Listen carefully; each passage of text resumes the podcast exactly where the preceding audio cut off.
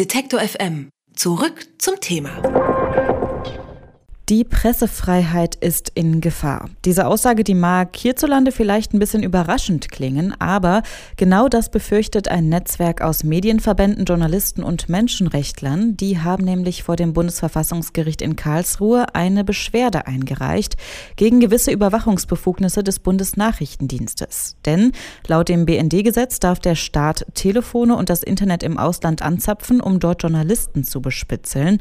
Und was an diesem Gesetz so problematisch ist, Darüber spreche ich jetzt mit Hendrik Zörner vom Deutschen Journalistenverband, der ebenfalls gegen das umstrittene BND-Gesetz klagt. Hallo, Herr Zörner. Ja, schönen guten Tag. Deutsche Geheimdienste dürfen Journalisten im Ausland bespitzeln. Wer genau könnte da jetzt unter welchen Umständen von betroffen sein? Davon betroffen sein können alle Journalistinnen und Journalisten, die im Ausland ansässig sind, aber eben auch durchaus Kolleginnen und Kollegen, die ins Ausland telefonieren für Recherchezwecke oder die aus dem Ausland heraus recherchieren, beispielsweise die deutschen Korrespondenten in anderen Ländern. Gibt es da jetzt ein konkretes Beispiel, was der Klage irgendwie vorausgegangen ist? Nein, das gibt es nicht. Das Gesetz ist auch noch nicht besonders alt. Daher befürchten wir, dass es angewandt werden könnte. Die Möglichkeit, die besteht jetzt schon, jeden Tag. Es liegt nun mal in der Natur der Geheimdienste, das sagt das Wort dann ja auch schon, dass sie in der der Regel nicht Auskunft darüber geben, ob sie jemanden abgehört haben oder nicht. Deswegen können wir uns jetzt natürlich nur auf die Befürchtungen berufen,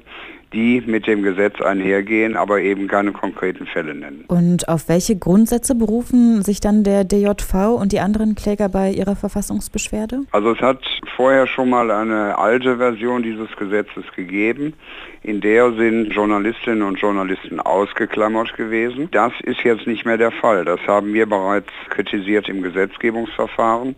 Aber der Gesetzgeber hat auf diese Bedenken nicht gehört, hat das Gesetz so durchgeboxt und aus dem Grunde gibt es jetzt eine eindeutige Verschlechterung gegenüber der früheren Situation.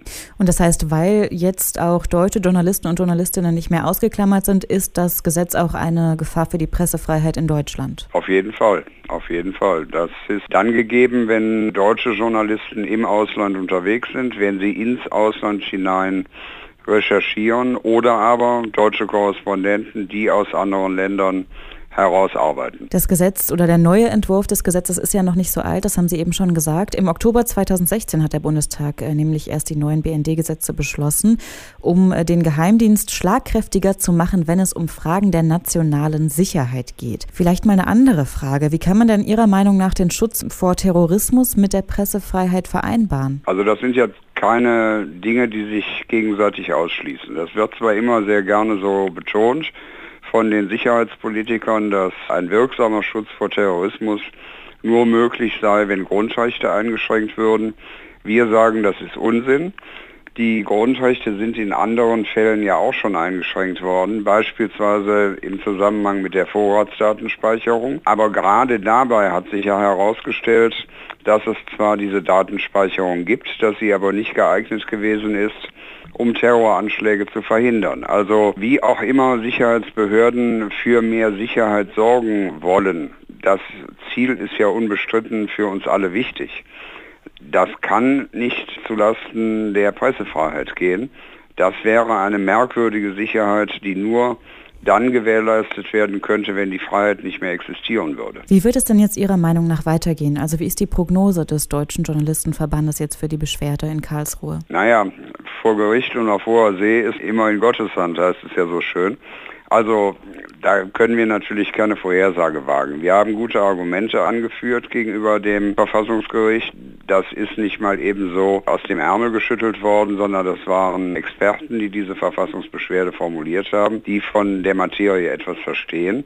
Deswegen sind wir natürlich zuversichtlich, dass das Verfassungsgericht unseren und den Bedenken der anderen Organisationen, die dahinter stehen, folgt. Ein Netzwerk aus Medienverbänden und Journalisten hat eine Verfassungsbeschwerde beim Bundesverfassungsgericht in Karlsruhe eingereicht. Damit wollen sie gegen ein Gesetz des BND vorgehen, des Bundesnachrichtendienstes, das dem Geheimdienst weitreichende Befugnisse beim Überwachen von Journalisten im Ausland einräumt und auch im Inland.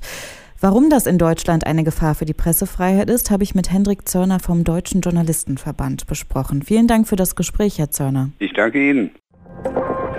Alle Beiträge, Reportagen und Interviews können Sie jederzeit nachhören im Netz auf detektor.fm.